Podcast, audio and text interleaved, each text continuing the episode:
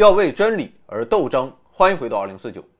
前天说到，加纳对猴子语言的研究取得了初步成果，于是，一个更大胆的想法浮现在加纳的脑海之中。他希望自己可以去到非洲，在自然界中研究大猩猩和黑猩猩。加纳认为，相比于猴子，大猩猩与黑猩猩拥有更高的智商，自然也拥有更强的语言能力。啊，那么说不定。到达非洲的我，就会成为猩猩世界的拿破仑。我不仅可以与猩猩实现交流，甚至还可以达成一些交易约定，帮助非洲的猩猩建立起一种微弱的对价值的了解。久而久之，猩猩就会越来越聪明，他们会形成自己的社会结构，猩猩族群内部也会开始尝试进行交易和分工，最终演化出自己的文明。想当年，人类的祖先远走他乡，完成了非凡的对世界的认识和改造。今天，这些探险员的后代将回到非洲，帮助自己的远亲完成进化。这就叫先富带后富，最终实现共同富裕。不过，尽管加纳野心很大，但缺钱是实实在在的，所以他不得不向公众募集资金。他将自己的想法。描述成一场儒勒·凡尔纳式的远征。有意思的是，受到加纳的启发，凡尔纳还在1896年出版了一本新书，名叫《空中村路》，讲述了一段非洲探险的故事。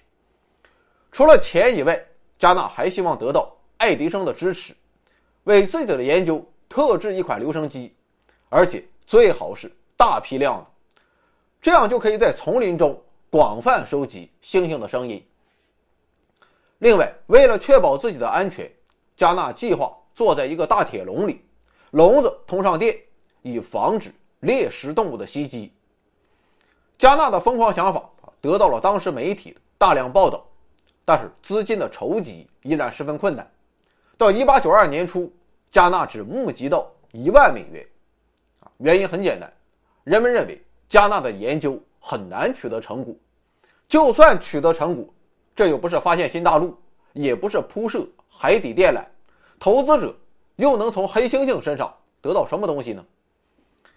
无奈之下，加纳只能对自己的计划进行了大幅度的阉割，他取消了在森林中安置相机的想法，也取消了大规模的录音计划。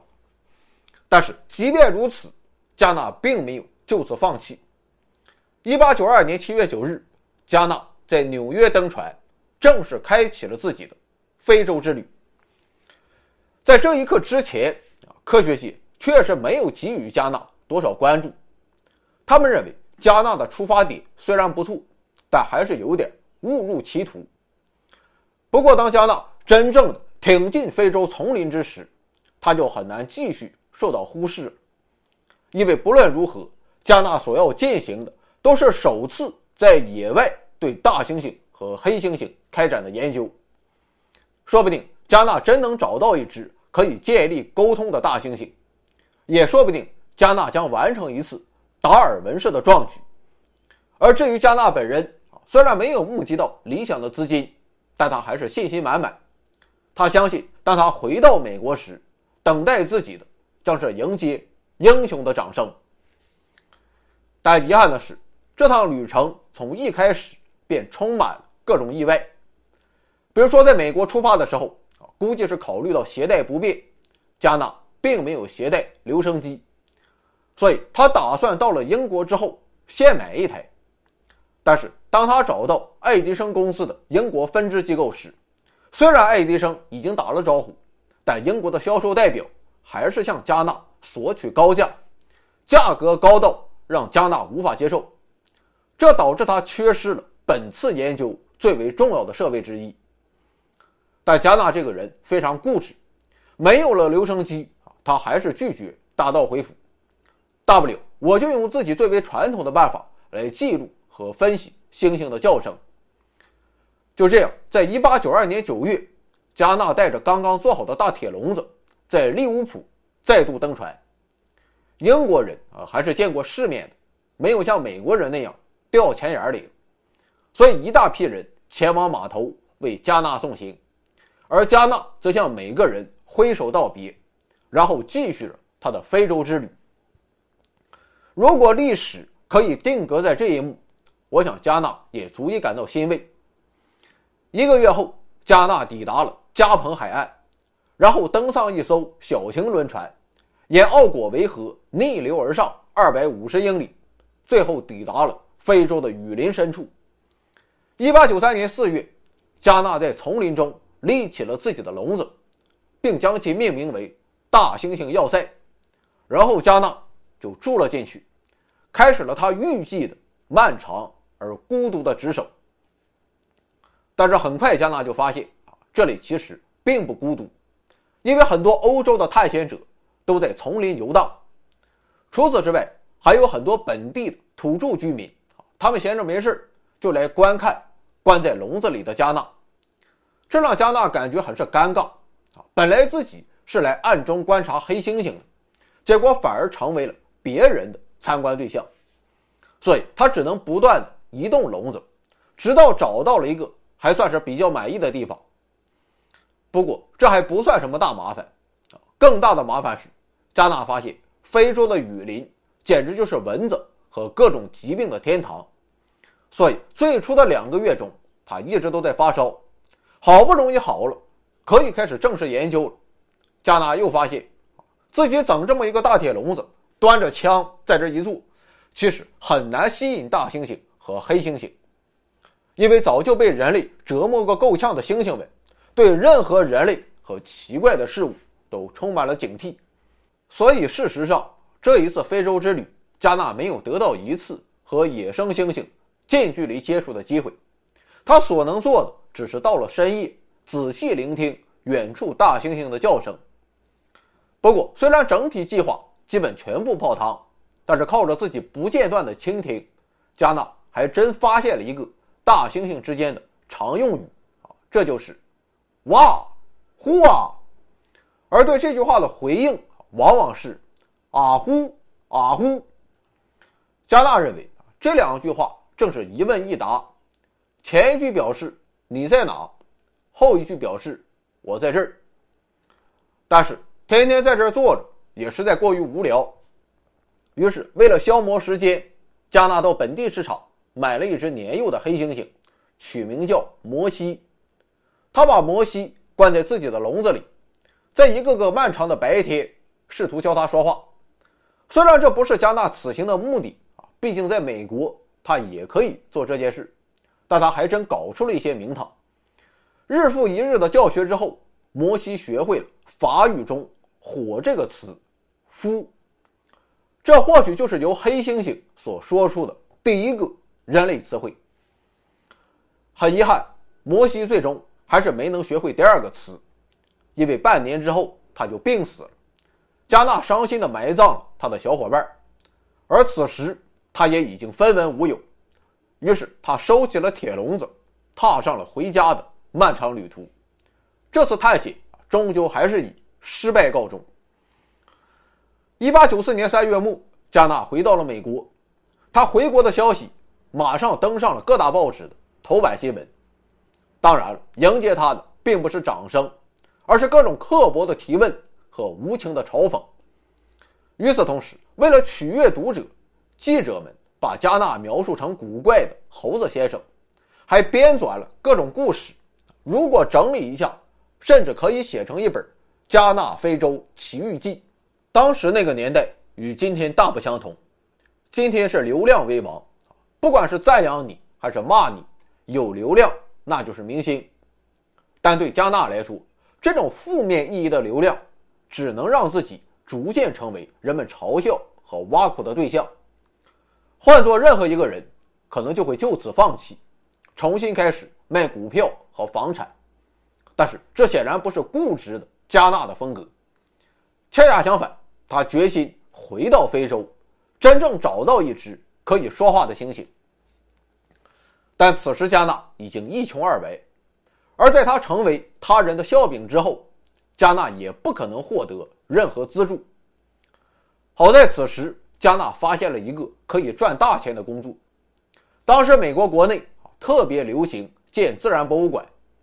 既然是自然博物馆啊，那就需要各种奇珍异兽的标本，而且这些标本都价值不菲。比如说，一只大猩猩的头盖骨可以卖到两百美元，一头非洲海牛可以卖到一百美元，啊，这就妥了。加纳完全可以在非洲一边搞研究一边打猎，为美国博物馆提供各种动物标本。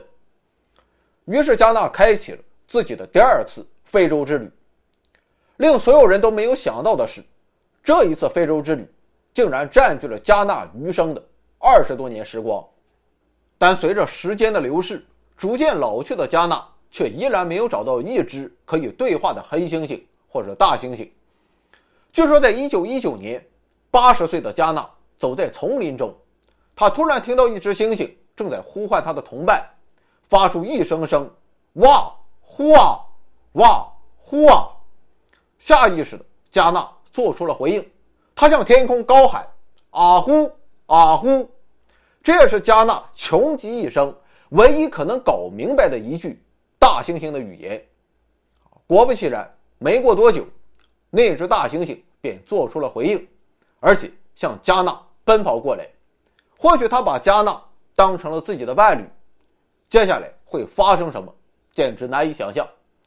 而就在大猩猩。距离自己只有几米时，加纳做出了本能反应，他举起步枪，大猩猩应声倒地。他一辈子都在找一只可以对话的猩猩，终于成功了一次，却把他射杀了。心灰意冷之下，加纳还是回到了美国。第二年，加纳突然病倒，虽然被及时送往医院，但还是死于肺炎，享年八十一岁。很遗憾，直到死亡来临，加纳仍然没有得到公众的认可。他的遗体在太平间躺了好几天，无人认领，也没有人认识。直到医院工作人员在整理他的遗物时，啊，人们才发现，原来他就是著名的猴子先生。巧合的是，就在加纳去世的这一年，灵长类动物学开始正式成为一门重要的、有声望的科学。而通过教会猿猴人类的语言，并实现与他们交流的想法，逐渐成为这一新兴学科的一个关注焦点。但是，长久以来的嘲笑和挖苦，最终还是埋没了加纳曾经做出的一切努力。他的名字从未出现在灵长类动物学这门学科的历史之中。一九八零年，科学家通过研究发现。猴子等灵长类动物确实会使用警告的叫声，来提醒彼此猎食者正在靠近，而且针对不同的猎食者，它们的叫声还有所不同。科学家记录下了这些叫声，然后把录音放给其他猴子听，答案一目了然。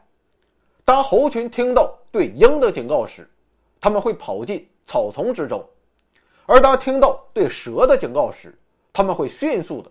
检查四周的地面，而当听到对豹的警告时，他们会疯狂的窜到距离最近的树上。